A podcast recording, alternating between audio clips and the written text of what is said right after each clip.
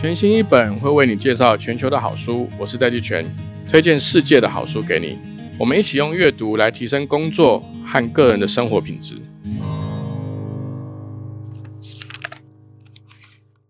Hello，各位听众朋友，大家好，我是戴季全。我们今天又来到全新一本这个单元。今天想要跟大家介绍的这本书呢，中文书名叫做《大器可以晚成》。那你如果在网络上搜寻“大器晚成”，也可以找到这本书。这本书呢，我觉得对两种人特别有帮助。第一种呢，就是你觉得你每天都很努力，然后对自己有一股焦虑，觉得说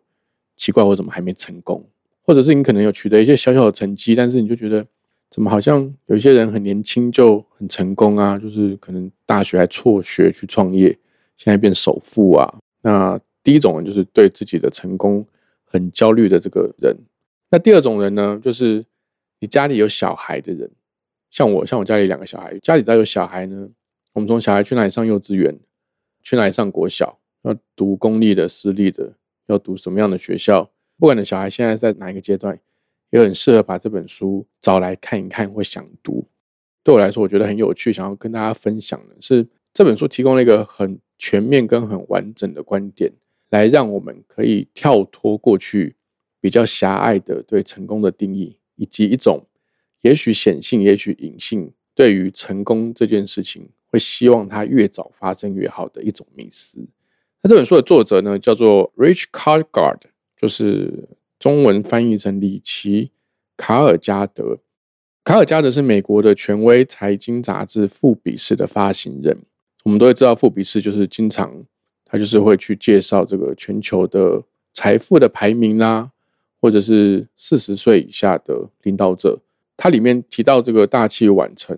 他想要去跟大家去打破的这个迷思呢，有几个点。第一个点呢是说，近代整个全球的文化对于少年得志，他中文翻成少年得志，也就是很年轻就取得成功的人，是有一股巨大的迷思的。这个迷思的这个起因是来自于比尔盖茨。比尔盖茨他因为在哈佛大学这个辍学，创立了微软，取得了这个巨大的成功。不管是整个软体的帝国，或者是对于整个全球的这个个人电脑的发展，跟这个企业本身长期的这个成功，一直到现在都还是全球。市值前五名内的这个公司，造成了全球这个很多几十年以来有企图心的年轻人，或者是像我们已经开始有了这个下一代孩子都已经出生了，都会感觉到说，是不是成功的路径就走一条，就是越早成功越好，成名要趁早，成功要趁早。卡尔加德他自己就觉得他自己就是大器晚成类型的人，他是在二十六岁的时候才找到了自己人生的道路。那二十九岁的时候，自己着手去创办了一个公关公司，在三十四岁的时候，这个创办了戏骨的一份商业杂志。四十四岁的时候，才成为富比士杂志的发行人。他后来就食髓知味嘛，他四十六岁还跑去学开飞机啊。当他发现这个事情不是个限制的时候，他就很放得开。但是作者他在他的生命经验里面发现这样子的一个可能性的时候呢？他回过头来去找，是不是大器晚成这样的一个现象，或这样的一个学术研究，是不是有他的理论基础？他很惊讶的是，在美国或全球的这个学术界，关于大器晚成者的研究是非常少的，所以他自己就开始着手了这个啊，类似像这个田野调查，或者是找很多不管哈佛大学或者是各个知名大学的这个研究的教授或是研究者来讨论这个题目。他发现这个最大的特点是在生理上啊，我们一般孩子在十八岁左右的时候，脑部的发育会趋于成熟。可是呢，我们整个脑部里面也非常重要的一大块，就是前额叶，就是大家手摸额头的这个额头骨下面的那一块，那个前额叶是负责去统合后面的各个区域的脑功能，以及做这个长期的目标设定。还有做逻辑思考、长期逻辑规划思考的一个脑区域，什么意思呢？就是说，相较于这块前额叶的脑，其他的脑很多都是处理功能性的，或是处理情绪，或是处理焦虑、恐惧，就是要决定你是要战或逃的一些机制。那前面这个前额叶的这个成熟的年纪呢，就是一般平均大概是在二十五岁左右才会趋于成熟。所以其实大部分的人合理的能够开始去做，在生理上啊，尤其是脑部的发育，能够成熟到去做一个比较中长期的规划，大概都要在二十五岁以后，甚至比较晚的一些个案，到三十岁都不算奇怪哦。所以他首先先发现了这个事实。那第二个呢，是他在跟很多人讨论的过程中呢，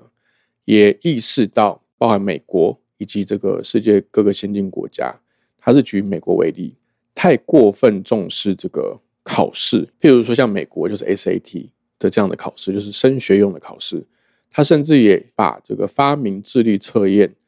的这个学者，他呃在晚年对于智力测验的批评，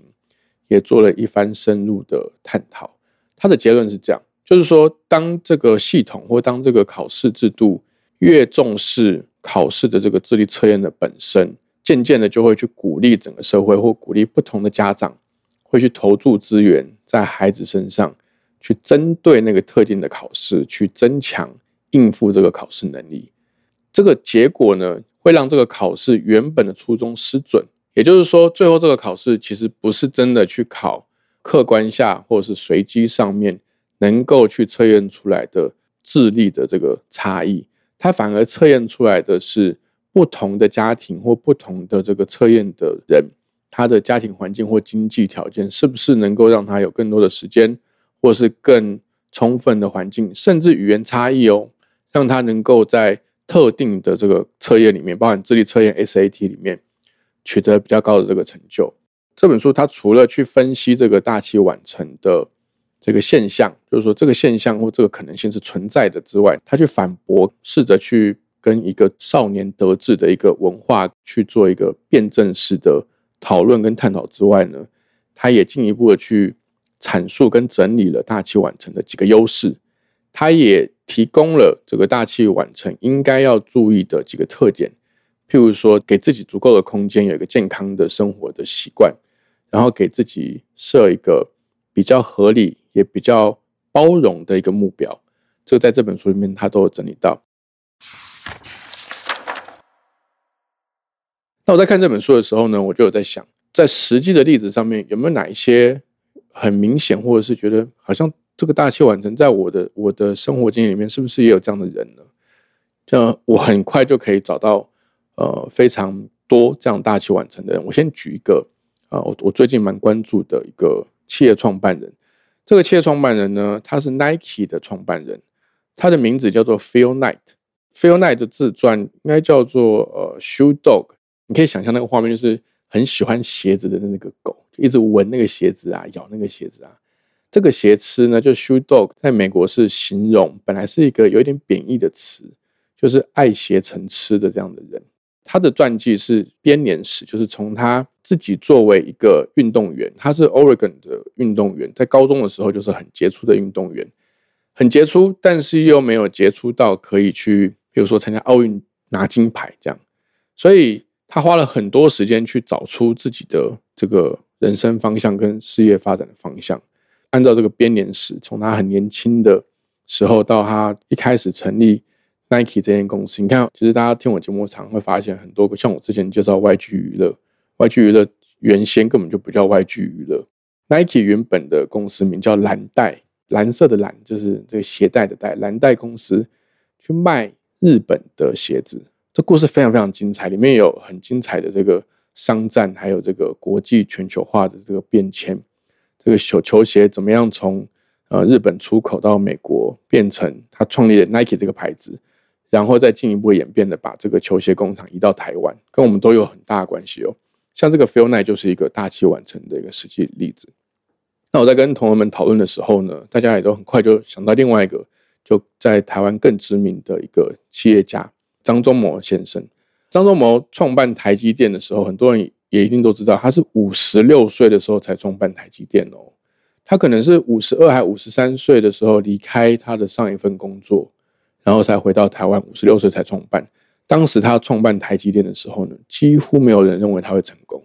但现在的台积电呢，企业市值里面经常都可以挤进全球的前十大的市值的这个企业排行。所以从这些例子里面，我自己就蛮清楚的看到，的确成功有非常多的路径，不一定要觉得自己错过了某一些机会，或者是自己不再年轻，就一定跟成功无缘。像我去看张忠谋的例子啊，如果张忠谋五十出头岁的时候离开德州仪器，他就假定了他不会成功了。他都已经年过半百了，他的最高的成就就是德州仪器的一个专业经理人，而没有让自己去挑战创办台积电这样子的一个任务跟目标，今天就不会有这样子的一个规模的企业。在全世界成为这么样的一个重要的角色，甚至成为台湾的护国神山哦。所以，同样的，我们各位听众，不管是你自己，你自己还在这个努力的过程中，或者是像我读完这本书之后，我就发现我看到我孩子的这个角度是比较包容跟宽容一点的。这本书里面呢，作者他有告诉我们说，大器晚成者他有六大优势。简单讲，他说这个六大优势呢，大家可以自己去看这个书的细节。但是这六大优势都总结成一个大的原则，都是等待是值得的，就是有很多的特质跟优点是需要时间的累积，需要经验的累积，需要你有多元跟不同的视角才能够去打造出来的一些能力跟这个判断事情的这个方式，都会需要等待，需要时间的这个淬炼。这个是 Late Bloomer 最重要的一个大特点。那这本书，它也就像我刚刚讲的，它也分别写了大概四章，包含它怎么样去鼓励大家，还有去提供一些实例，来让我们去创造属于我们这种大器晚成者的健康文化。那第二个呢，是它也非常强调说，我们越是大器晚成者，越要能够去练习跟有意识的去学习放弃，很重要。哦他他里面自己都说，这是个很颠覆性的建议。因为我们累积的经验越来越多，我们做过的事情越来越多，其实应该要越能够了解自己，也越能够去善于放弃事情，才能够让我们更专注在适合自己心性的这个事情上面。就不管在这个做事情的本身的过程中，就可以获得很大的满足感跟愉悦感，也能够让这个正向的循环，就是往成功的路径上面是是一个能量越来越强的一一个过程。